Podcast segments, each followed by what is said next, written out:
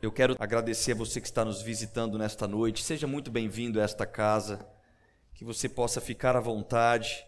Esta igreja tem uma enorme alegria de receber você aqui nesta noite. E o nosso desejo é que a palavra de Deus também te alcance e você também seja impactado, como é o nosso desejo nesta noite, de recebermos algo novo do Senhor. Amém? Queridos, nós não vamos transmitir a live nos próximos domingos por um direcionamento. É, e nós queremos que você convide um membro da igreja para vir no culto.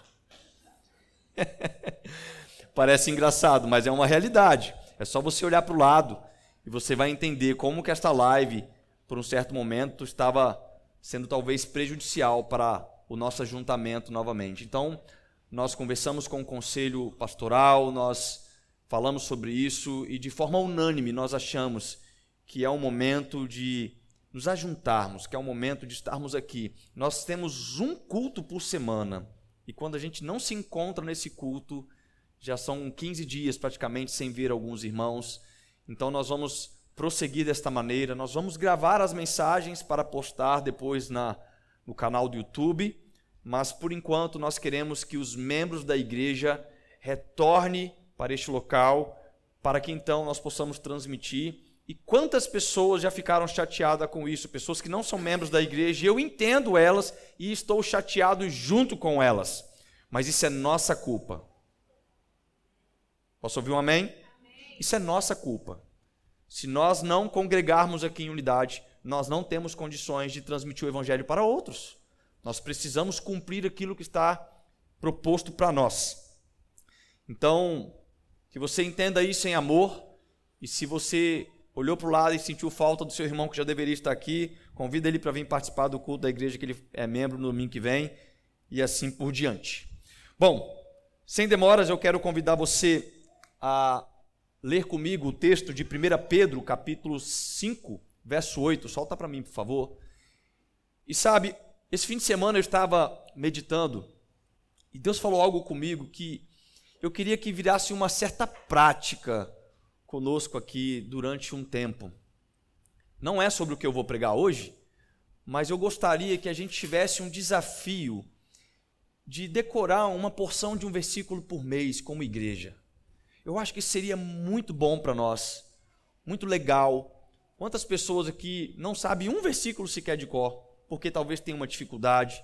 Então nós vamos ter uma porção do mês, a qual nós vamos ter como desafio para ler todo o início antes da mensagem, como uma só voz, e vamos aí nos esforçar para decorar durante a semana, e durante quatro semanas ou cinco semanas, se o mês tiver cinco domingos, nós vamos ler essa porção, e a porção que nós vamos ler nas próximas semanas vai ser exatamente estes dois versículos, que vai fazer parte da mensagem de hoje, da mensagem de semana que vem.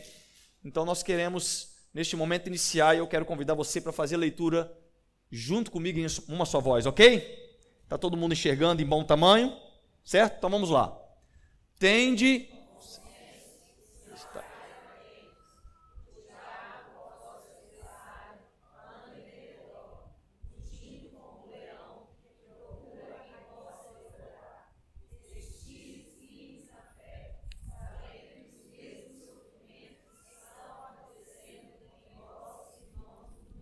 foi muito bom para o ensaio, mas eu senti que vocês estão meio que num velório, gente. Aqui é culto a Deus, amém? Você pode falar um pouquinho mais alto e botar para fora. Vamos juntos de novo.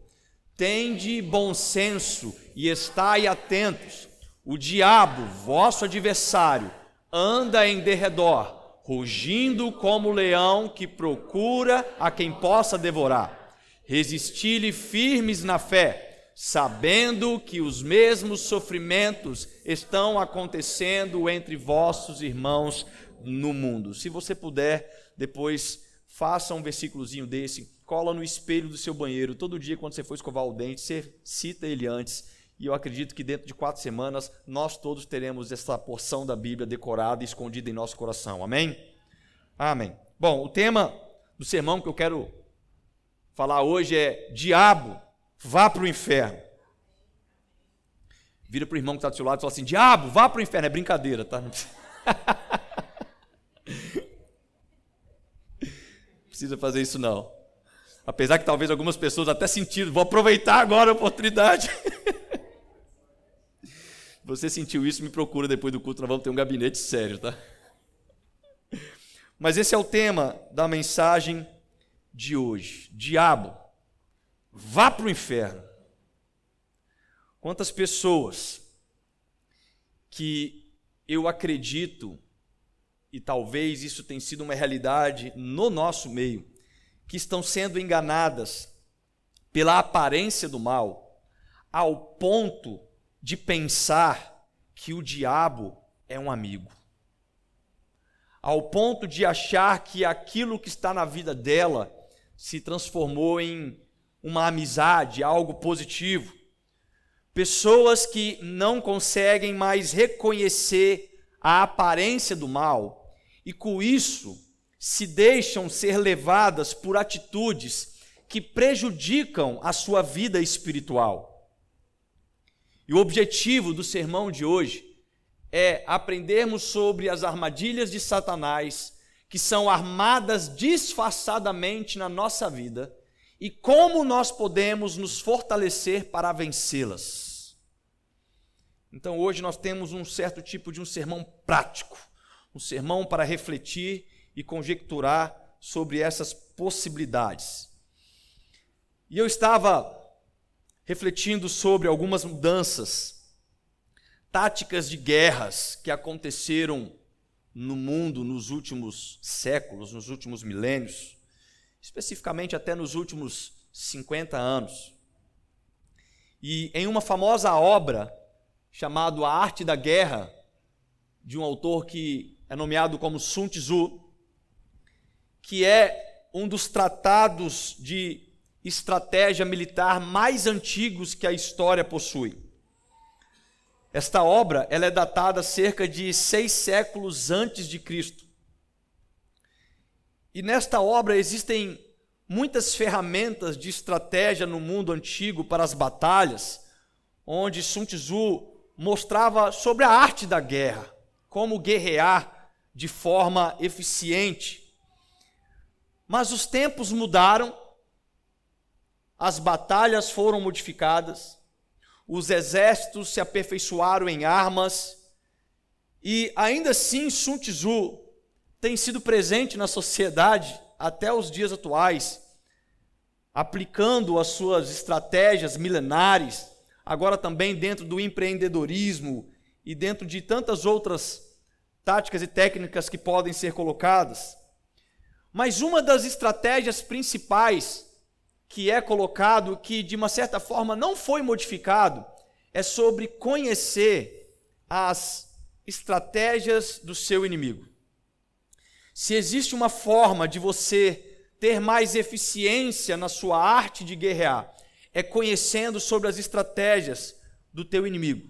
Porque isto facilita com qual arma você vai atacar, de que forma você vai fazer isso, quando você vai fazer isso. E isso é tão real para nós que nós criamos barreiras que são atualmente indispensáveis na nossa sociedade. Por exemplo, você hoje não sai na rua em qualquer horário do dia. Você não sai na rua de madrugada, muitas vezes, se você pode fazer aquela atividade no outro dia de manhã cedo, porque é muito mais seguro fazer aquela atividade no outro dia de manhã cedo. Você não vai sair em um local onde você sabe que possui um alto índice de assalto, de sequestro, de, de homicídio, em um horário específico. Você com certeza tranca o portão da sua casa na hora de dormir. Você com certeza tem grades na janela da sua casa, a não ser que talvez você more em um condomínio fechado onde tem uma portaria com vigilância 24 horas. E isso significa que nós começamos a ter barreiras indispensáveis porque nós conhecemos um pouco sobre as estratégias dos nossos inimigos, assaltantes, os malfeitores. Muitas pessoas aqui possuem sistema de monitoramento dentro de casa. Muitas pessoas possuem sistema de alarme. Nós mesmos aqui na igreja temos sistema de monitoramento e sistema de alarme. Porque nós conhecemos as estratégias dos nossos inimigos, então nós criamos barreiras que são indispensáveis na nossa vida atualmente. E isso significa que se você age dessa forma, é porque, ainda que você jamais tenha sido atacado por um ladrão, você sabe das principais maneiras com que eles atacam. E por isso nós nos prevenimos em certas atividades e atitudes. Correto? Então você consegue, de uma maneira inteligente, avaliar um movimento na rua. Opa, tem um movimento estranho ali. Geralmente pode ser uma armadilha. Os inimigos, os assaltantes, criam esses tipos de estratégias. Você não vai sair daqui da igreja se o seu carro está ali na esquina e na hora que você vai para o carro, você vê alguma pessoa suspeita parado do lado do seu carro. Você não vai para o carro aquela hora. Você vai esperar aquela pessoa se distanciar do seu carro, porque são aparências que mostram estratégias que o inimigo costuma usar. E eu poderia citar aqui, talvez, outras diversas situações que iriam ilustrar sobre isso que eu estou falando, sobre este entendimento. Mas o foco que eu quero atrair a sua atenção nesta noite é que nós agimos com precaução na nossa vida social e nós nos fortalecemos para isso, criamos cada vez mais barreiras, colocamos grade, trancamos as portas, colocamos alarme, colocamos câmeras, fazemos um monte de barreiras para dificultar o ataque possível de um inimigo, seja um ladrão, seja um sequestrador, seja um abusador, etc. Mas será que nós estamos tendo este mesmo tipo de atitude na nossa vida espiritual contra o nosso inimigo chamado diabo? Ou será que nós estamos criando um, ambiente, um ambiente para ele estar ao nosso derredor de forma à vontade, de forma tranquila? Será que não estamos eliminando algumas barreiras que estaria facilitando sermos atacados pelo nosso inimigo espiritual, chamado diabo? E nesse texto que Pedro escreve nesta carta, ele nos ensina sobre um primeiro ponto, que é tende bom senso. Nos conselhos que Pedro escreve na sua primeira carta sobre esse assunto, ele, ele começa dizendo assim: olha, tende bom senso. Em algumas versões, vai usar a palavra sejam sóbrios. Sejam sóbrios. O que, aliás, condiz com a tradução original do grego. A tradução original do grego é a palavra nepsate. E o significado, a tradução literal, deveria ser realmente seja sóbrio. E aí, um primeiro momento, nós poderíamos simplesmente dizer que o crente que não é sóbrio, isso quer dizer, o crente que não é abstêmio, ele não tem bom senso e por isso que ele é atacado pelo diabo. Mas a raiz da palavra, nepsate, ela também vem da palavra nefó. E o significado da palavra da raiz é sobriedade, alguém que é livre de ilusão, que não está intoxicado de alguma forma. E é por isso que, em algumas traduções, achou-se melhor usar sobre o bom senso do que falar da palavra sobriedade para simplesmente fazer uma vinculação numa questão de ser abstêmio ou não, do vinho ou não, do álcool ou não. Então, em algumas versões como esta que nós lemos, ao meio do século 21, usa a palavra tenha bom senso. Porque se a gente partir do princípio da sobriedade, a verdade, irmãos, é que existem muitos crentes que são abstêmios, abstêmios ao álcool, abstêmios ao vinho. Porém, talvez eles andam muito mais embriagados na falta de bom senso do que aqueles que não são. E aí que faz um certo sentido a gente não olhar sobre sobriedade, mas agir com a palavra de bom senso. E o que, que então Pedro quer nos alertar sobre tenha bom senso? Bom senso, no dicionário, significa agir de maneira adequada, Agir de maneira considerando as consequências caso você não faça aquilo. Isso é bom senso. O significado de bom senso é agir com prudência. É a forma de agir que não é afetada pelas paixões, é a forma de agir que não é afetada pelas emoções, que se pauta na razão, que se pauta no equilíbrio, de acordo com os padrões morais da sociedade que você está incluído. Mas talvez nós abaixamos um pouco a peneira do bom senso para muitas questões, achando que a ausência de um ataque do inimigo naquela questão é um sinal que eu estou agindo de forma coerente. Mas não é bem assim que funciona. Nós não podemos baixar a peneira do bom senso na nossa vida espiritual simplesmente porque tal atitude do inimigo não está acontecendo. Isso seria imprudente. É a mesma forma de eu falar o seguinte: eu dirijo há 30 anos, nunca bati o carro. Então, por causa disso, a partir de hoje eu não vou usar mais cinto de segurança. Não seria imprudente da minha forma não usar cinto de segurança? Porque se no dia acontecer um acidente, eu estarei desprovido de uma segurança. Então, se eu não uso o cinto de segurança, eu estou agindo com falta de senso. Eu estou sendo imprudente, ainda que eu esteja sóbrio. Então, isso seria uma atitude imprudente. Isso seria agir sem um bom senso, porque a ausência de ataque do nosso inimigo não é suficiente para invalidar a presença do inimigo. No ano de 2003, a polícia de Nova York foi acionada por um homem que estava em seu apartamento pedindo socorro, dizendo que havia sido atacado por um pitbull. E quando a polícia chegou no apartamento daquele homem, eles perceberam que não era um pitbull a situação. Era um tigre da Sibéria que aquele homem tinha dentro de casa.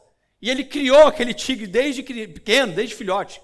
E quando o tigre fez três anos de idade, aquele tigre atacou o próprio dono. E não acharam somente um tigre da Sibéria, acharam também um crocodilo de dois metros de comprimento dentro de um apartamento de um homem em Nova York. Tem muitas pessoas que estão criando animais selvagens, ao invés de mandá-lo para o seu habitat natural porque perderam o bom senso, acham que são fofinhos, têm uma aparência diferente, parece que vai ser um bom amigo, mas na verdade eles são animais selvagens, não eram para estar ali. Da mesma forma que tem muitos crentes que estão criando o diabo como se fosse um animal de estimação, ao invés de mandá-lo para o inferno. Ao invés de mandá-lo para o seu habitat natural, sabe por quê? Porque perderam o bom senso espiritual. Então não pense que porque é bonitinho, porque é seguro, porque é cômodo, porque não tem ataque nessa área há muito tempo, porque não tem isso, porque não tem aquilo, que não é perigoso. O primeiro conselho que Pedro dá para nós é: tenham bom senso. Existe um provérbio árabe que diz o seguinte: mesmo a melhor das cobras é uma cobra. mesmo a melhor das cobras é uma cobra. Então entenda algo: os inimigos, eles mudaram as suas estratégias durante os séculos. E o diabo também. O diabo também mudou as suas estratégias no que se refere à forma de atacar a vida do cristão. Não importa, irmãos, quantas vezes uma cobra troca de pele, ela continua sendo uma serpente. A serpente que saiu do jardim do Éden trocou de formato para enganar o cristão por diversas vezes na história da sociedade, mas ele continua sendo o diabo. Ele continua com o mesmo objetivo. A estratégia do diabo não muda. E você sabe qual é o objetivo dele? Roubar, matar e destruir. Ele vai mudar a pele, ele vai mudar a aparência, ele vai mudar as ferramentas, ele vai mudar as formas, mas o objetivo dele continua sendo matar, roubar e destruir. E Pedro fala que ele está ao derredor procurando alguém que possa ser devorado. Sendo assim, tenha bom senso. Sendo assim, seja sóbrio espiritualmente falando. Isso quer dizer, não seja intoxicado por este mundo. Não seja intoxicado pelas, pelas aparências que podem ser fofinhas, mas na verdade são aparências que estão te colocando de forma vulnerável ao ataque do inimigo. Romanos 12, versículo 2, Paulo vai dizer: Não vos conformeis com este mundo, mas sede transformado na renovação da sua mente, para que experimenteis qual seja a boa, agradável e perfeita vontade de Deus. Se você se conformar com este mundo, com as aparências deste século, achando que tudo é bonitinho e você pode fazer daquela forma, pode colocar um tigre siberiano dentro de sua casa, pode colocar o diabo para fazer parte da sua rotina, você não somente vai deixar de conhecer a boa, agradável vontade de Deus, mas como também você está correndo um sério risco de ser devorado por aquele que é um leão que ruge e está ao derredor procurando a quem tragar. Então tenha bom senso. Tenha bom senso espiritual. Seja sóbrio. Pare de se embriagar com as toxinas deste século. Pare de se embriagar com as religiosidades deste século. Pare de se embriagar com as suas próprias opiniões para esconder as suas falhas. Pare de se embriagar com tantas coisas que têm te afastado de situações que eram para você estar se fortalecendo no espírito, mas ao contrário disso, estão sendo levantadas para te enfraquecer e te deixar vulnerável ao ataque do inimigo. Tenha bom senso. Segundo ponto que eu vejo Pedro ensinando para nós é, não seja um idiota. E ele fala isso em outras palavras. E eu quero usar a mesma porção de referência do versículo 8, a mesma coisa. Ele fala no versículo 8 assim, ó, tem de bom senso. é o ponto 2 de novo. Em outras palavras, ele está falando o seguinte: não seja um idiota. Não seja estúpido. Não seja um tolo. E eu sempre gosto de avaliar um texto avaliando o oposto do que está sugerido, é o princípio da oposição. Porque toda vez que em um texto sugere uma atitude para alguém, é algo sugestivo, significa que ela está acometida ou influenciada pelo oposto da sugestão. Se eu virar, por exemplo, para o meu filho e falar com ele assim, Thales, Thales, Seja organizado. Eu estou sugerindo para ele para ser organizado. Isso significa que talvez as atitudes que ele tem me demonstrado é de desorganização. E por este motivo, eu sugiro para ele ser organizado.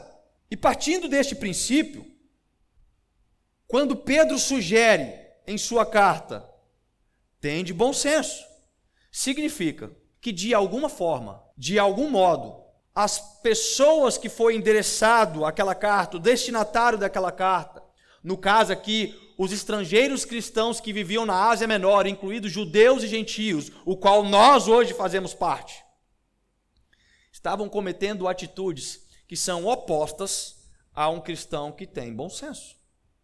Amém? E o oposto de quem não tem bom senso é uma pessoa que ela é sem noção. Quem não tem bom senso é sem noção. Uma pessoa que é sem noção, quando você vai olhar sobre o significado, é uma pessoa idiota, é uma pessoa estúpida, entre outros elogios pejorativos que a gente poderia colocar nessa classificação. Sabe quando você depara com uma pessoa fazendo atitudes inadequadas em um ambiente que não deveria fazer aquelas atitudes, trazendo a vergonha alheia, e você olha para aquela pessoa e fala: Meu Deus do céu, que pessoa sem noção. Mas o seu coração está falando assim: ó, Meu Deus do céu, que pessoa idiota, pessoa estúpida, sem noção. Como que ela pode estar fazendo isso neste ambiente, desta forma, neste local? Que coisa sem noção! Pois bem, dentro do contexto que nós estamos falando, que seria atualmente para nós como cristãos, uma atitude sem noção ou uma atitude idiota seria em qual grau? Seria de qual exemplo? O que seria a gente olhar para o irmão e Cristo e falar com ele, que, que, cara sem noção, que crente estúpido. Olha o que, que ele está fazendo com a vida espiritual dele. Qual seria os exemplos que nós poderíamos utilizar para isso? Eu acredito que a gente poderia utilizar diversas ilustrações que exemplificariam sobre este momento. Por exemplo, imagine no culto de hoje, entra uma irmã crente com uma saia extremamente curta, com um decote indo lá no umbigo, sem sutiã, com uma blusinha bem fininha, e ela senta as esposas bem na frente do seu marido. Sabe o que as esposas vão pensar nesse momento? Que mulher sem noção! Você vai pensar isso porque você vai estar dentro da igreja, mas o seu coração vai falar assim: que mulher idiota! Que mulher estúpida! Como é que ela vem assim para a igreja? Como que ela se veste dessa. Que atitude sem noção, pelo amor de Deus! Olha, com os homens não estão conseguindo mais adorar. Apaga a luz tudo, pastor. Vamos adorar tudo escuro hoje. Apaga essas luzes. Não é verdade? Você não ia chegar para ela e falar assim: Oi, minha irmã. Que bom que você veio na igreja hoje. Nossa, eu adorei sua roupa. Eu adorei. Que decote maravilhoso. Você não ia fazer uma coisa dessa. Você não ia tomar uma postura dessa. A sua postura seria totalmente constrangedora. Você ia ficar com a vergonha alheia daquela mulher. Que mulher sem noção. Que mulher idiota. E senta do lado do meu marido, na frente do meu marido. Você olha para a carinha dela, olha a carinha dela, de Jezabel Bintin. Talvez, irmão, se isso acontecesse, aí sim você ia gostar. Pastor, pede para repetir o tema da mensagem olhando para o irmão, que eu vou falar para a cara dela: Diabo, vai para o inferno, some daqui. Só que nós entendemos que o nosso inimigo mudou as estratégias. Nós vemos mulheres entrar assim dentro da igreja hoje em dia? Não. A gente não vê mulheres entrar sem noção nas suas vestimentas dentro de uma igreja. Até quem não é crente, quando sabe que vai visitar uma igreja, ela veste uma roupa adequada para a questão social. E eu estava assistindo um programa de vida selvagem e eu aprendo muito com esses animais. Eu estava assistindo o um programa dessas vidas selvagens e estava passando sobre um documentário da seca que tem no deserto da África, onde os animais ficam meses, né, sem, sem às vezes sem conseguir se alimentar, porque a água fica tão escassa que eles precisam se ajuntar nos últimos olhos d'água que existem, né? Vai secando os lagos e os animais têm que se juntar, tem que fazer aquela reunião e junta aquele, aquele monte de herbívoro, girafa e os viados e tudo. Junta aquele monte de bicho. E quem vai lá também para o olho da água também para tomar água e fazer a barriga? Os leões, os carnívoros, os predadores. E olha que interessante. Em um determinado momento, quando não está na seca, os leões precisam usar um certo tipo de estratégia para alcançar as suas presas. Eles demandam realmente energia para correr atrás da presa, eles ficam na espreita ali esperando tudo mais. Mas quando chega no momento da seca, os leões simplesmente deitam numa distância perto do olho da água e esperam.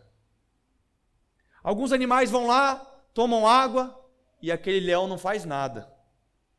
Outros vão lá, vão tomando água e ele fica tranquilo. E talvez alguns animais pensem o seguinte: é seguro. Já que não está tendo ataque, então é seguro. Mas lembra que eu falei que a falta de ataque não elimina a presença do inimigo? O nosso inimigo tem mudado as estratégias de acordo com as estações, de acordo com a modernidade, de acordo com uma certa situação que estamos vivendo. Então aqueles leões não vão naquele momento correr à toa gastar suas energias. Eles esperam aquele olho da água secar ao ponto que vira um vale.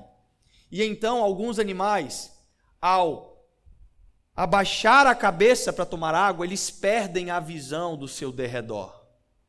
E quando eles perdem a visão do seu derredor, é o momento exato de um leão que está ao derredor procurando alguém para devorar. Uma das atitudes sem noção que eu acredito que muitos cometem nos dias atuais dentro das igrejas, dentro do cristianismo, mas que passa desapercebido. Sabe qual que é? O crente que deixa de congregar. Quando você deixa de congregar, você deixa de participar da comunhão com os irmãos. E quando você deixa de participar da comunhão com seus irmãos, você fica vulnerável. Você sai do, do rebanho. Você sai do, do, da comunhão. E de forma inevitável, você perde a sua visão. De forma inevitável, você está abaixando a cabeça para tomar água num vale. O diabo, ele não vai gastar mais dos seus cartuchos mandando Jezabel de saia curto para dentro da igreja, irmãos. Hum, hum, hum, o diabo está olhando o seguinte: para que eu vou gastar energia com isso? Se tem um monte de crente facilitando a minha vida, deixando de congregar com os irmãos. Para que, ele vai usar uma estratégia que vai demandar esforço do, do inimigo, se tem um monte de crente que está facilitando o trabalho do inimigo, quando escolhe viver longe da igreja? Então tenha bom senso. Não seja estúpido. Não deixe de congregar. Hebreus 10, versículo 25 diz: Não deixemos de reunir-nos como igreja segundo o costume de alguns, mas encorajemo-nos uns aos outros ainda mais, quando vocês veem que aproxima o dia. Que dia que o autor dos Hebreus está falando? Está falando do último dia, o dia do Senhor. Quando este autor escreveu isso, ele estava mais perto do último dia do que a gente? Sim ou não? Não. Nós estamos pelo menos dois mil anos mais perto do último dia do que esse autor. Então, olha só, muito mais faz sentido este versículo hoje do que há dois mil anos atrás. E é por isso que a palavra de Deus ela é viva e eficaz. Talvez você não saiba, mas o teu inimigo, o diabo, ele sabe muito bem. Quando você deixa de congregar, você se torna uma presa fácil para ser devorada. Vou na igreja hoje não. E aí passa outro domingo, não deu para ir porque eu tive que fazer tal coisa, estava cansado. Chegou visita na minha casa e não deu para fazer isso, não deu para fazer aquilo. E quando ele vê, passou três semanas, quatro semanas e ele deixou de congregar. Ele não participou da ceia, ele não esteve com seus irmãos, ele não viveu em unidade. Mas, pastor, eu posso conhecer a palavra sozinho. Sim, você pode. Aliás, você deve. Mas você só consegue experimentar da presença se você estiver em comunhão. Palavra você conhece sozinho, presença só em comunhão. Olha o que Jesus fala. Pois onde se reunirem dois ou três em meu nome, ali eu estou no meio deles. Quando você está em casa sozinho, você conhece de Deus, mas só no meio dos irmãos é que nós temos Jesus no nosso meio, aquele que anda no meio da igreja aquele que anda no meio da igreja. Conhecimento você pode ter sozinho, mas presença de Deus você só tem quando você está em comunhão com os teus irmãos. E é por isso que quando nós deixamos de congregar, nós perdemos a essência da presença, que é o nosso principal alimento, a nossa principal segurança. A barreira mais protetora que nós temos é estar debaixo das asas do Senhor. Quando nós deixamos de congregar, nós estamos saindo debaixo das asas do Senhor. Então, nós estamos vulnerável, nós estamos agora disponível, talvez para ser atacado por aquele que está ao derredor, procurando quem pode devorar. Mas é muito difícil, irmãos, viver em comunhão dentro da igreja, não é? É muito difícil. Eu sei que é muito difícil. Mas nem tudo que é mais fácil é o correto. Como eu falei aqui quando eu orei pelas crianças, não são os meus filhos, são os nossos filhos. São os nossos pais, as nossas mães. Você já parou para pensar sobre o porquê que você chama a pessoa que congrega com você de irmão? Irmã Márcia, irmão Ralph. Isso não é um simples título, é pelo significado que ele exerce. Nós somos irmãos. O que, que nós fazemos? O que, que você faz com o teu irmão que você tem em casa? Seu irmão de sangue. Você não cuida? Você não protege? Você não encoraja? Você não ajuda? O que, que nós fazemos com o nosso irmão em Cristo que está na igreja? Quero nem ver, pastor. É muito difícil viver em comunhão. Quero nem ver, pelo amor de Deus. E eu sei que é assim, irmãos. É assim. É verdade isso. Isso é uma realidade. Quando Jesus fala para o próprio Pedro sobre isso aí, Jesus está falando exatamente sobre comunhão. Olha o que Pedro pergunta logo em sequência: Senhor, quantas vezes então deverei perdoar a meu irmão quando ele pecar contra mim?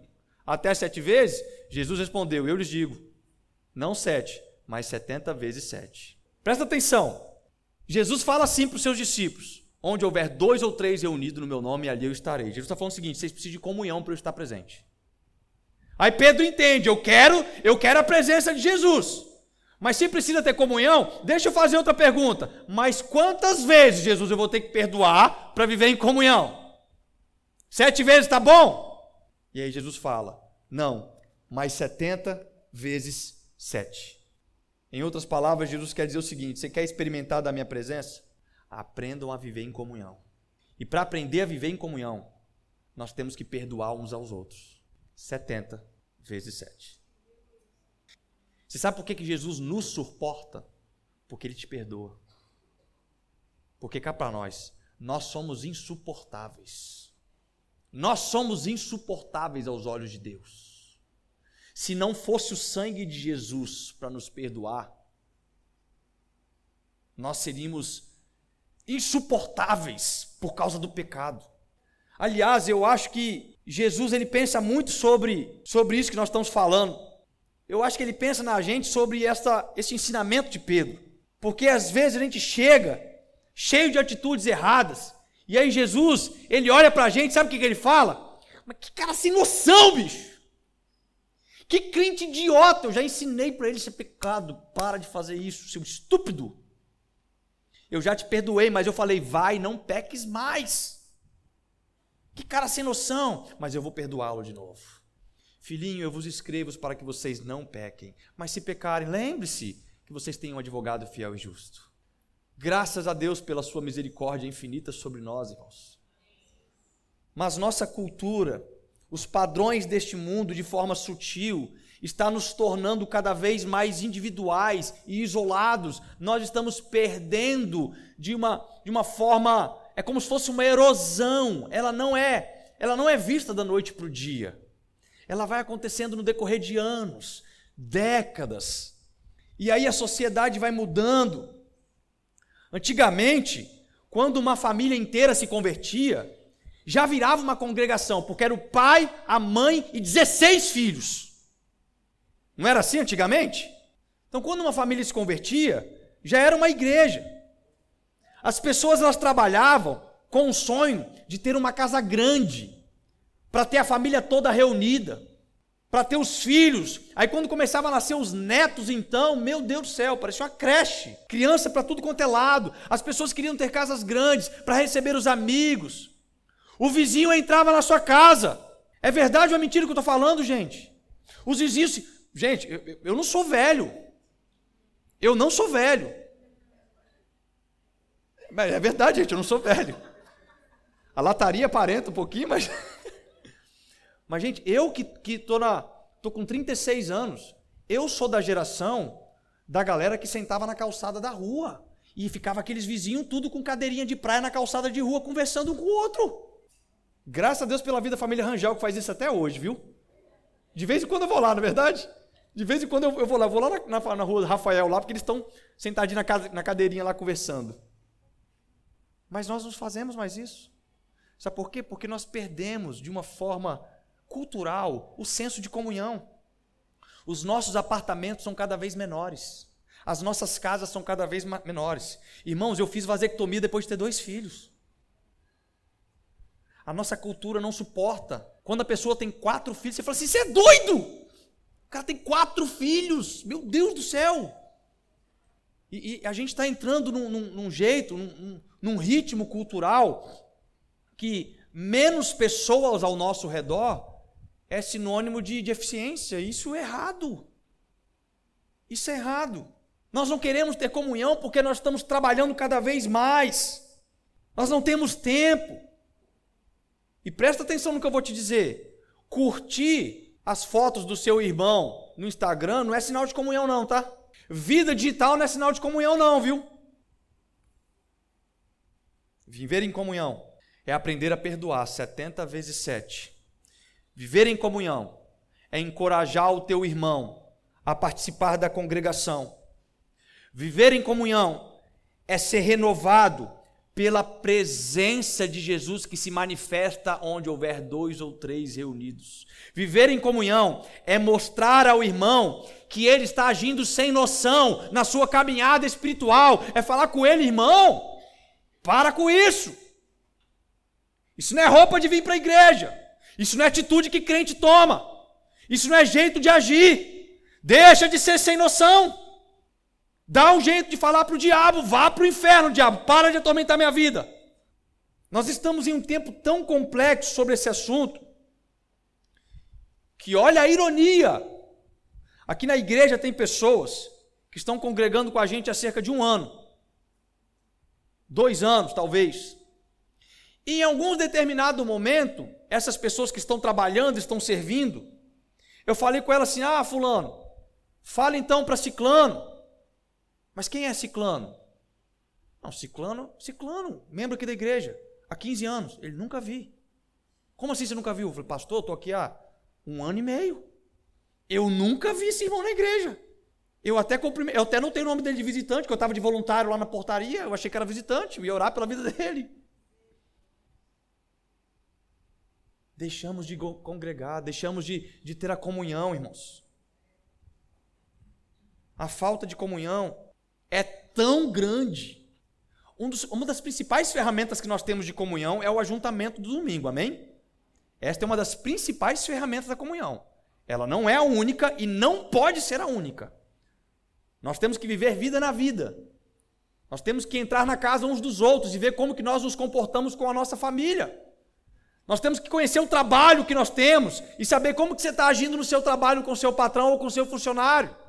Se você está agindo como um crente sem noção ou um crente que age com bom senso.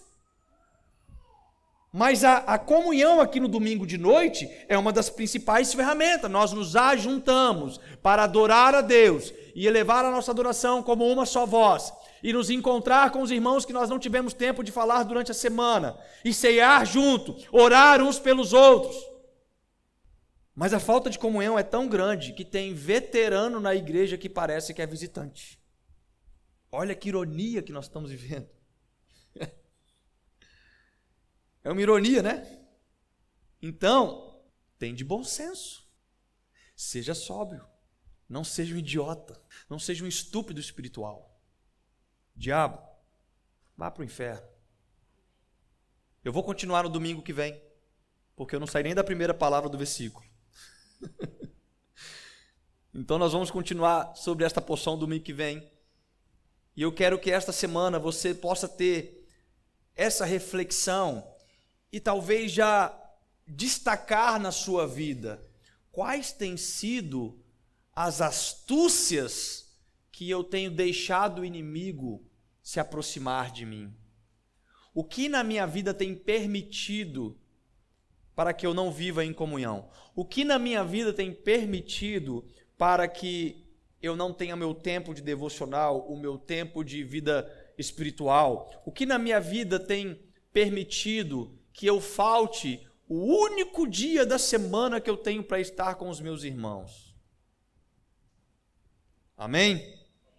Que Deus nos abençoe, que Deus seja louvado por esta palavra e que nós possamos também decorar esta poção Domingo que vem vamos citar ela novamente e esmiuçar um pouco mais desses ensinamentos que Pedro tem para nós. Vamos ficar de pé.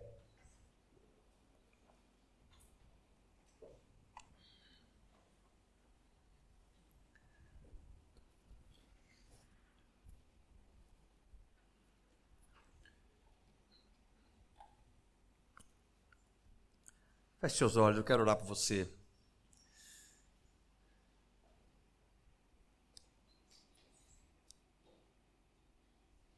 Senhor Deus, nós, depois de ouvir a tua palavra, nós nos sentimos de uma certa forma envergonhados, Pai.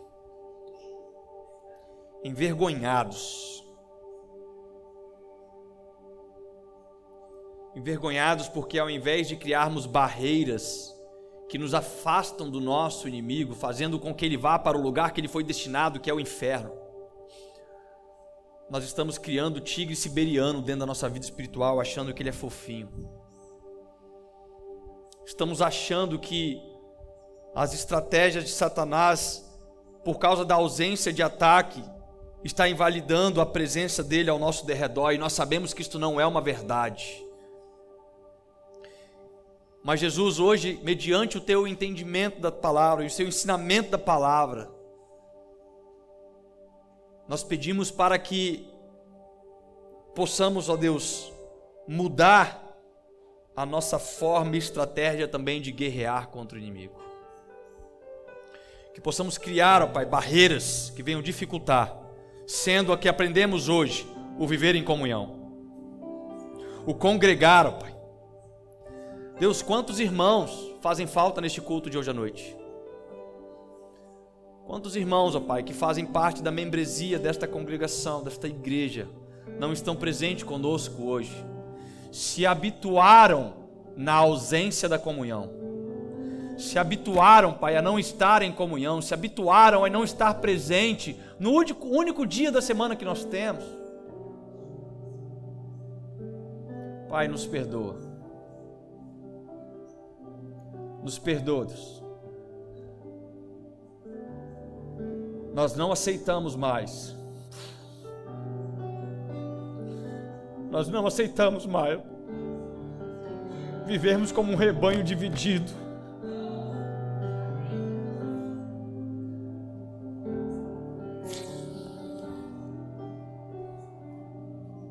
Nós não aceitamos mais. Quantas ovelhas que foram confiados a este rebanho estão, estão buscando alimento em outros pastores, Pai. Nós não aceitamos mais isso.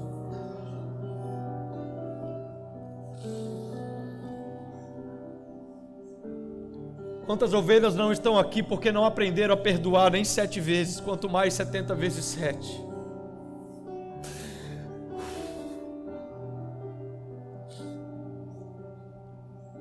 É tempo de ajuntar os teus filhos, Pai. Jesus, eu não me sinto capaz de pregar o Evangelho para outros se eu não consigo pastorear uma igreja.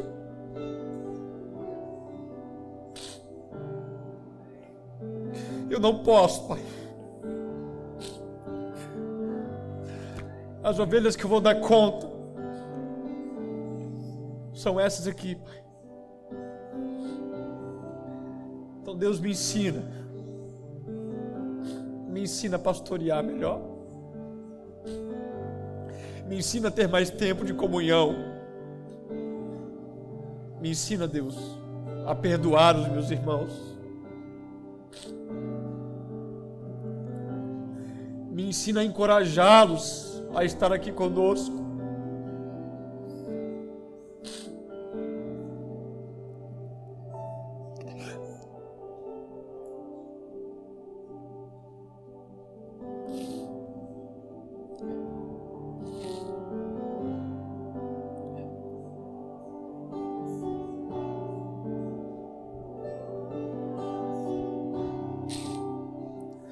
Será que nós podemos, como uma só igreja, orar pelos nossos irmãos que não estão aqui? Se você puder fazer isso comigo, ore pelas pessoas que você sabe que é membro desta igreja e por algum motivo não está aqui hoje à noite.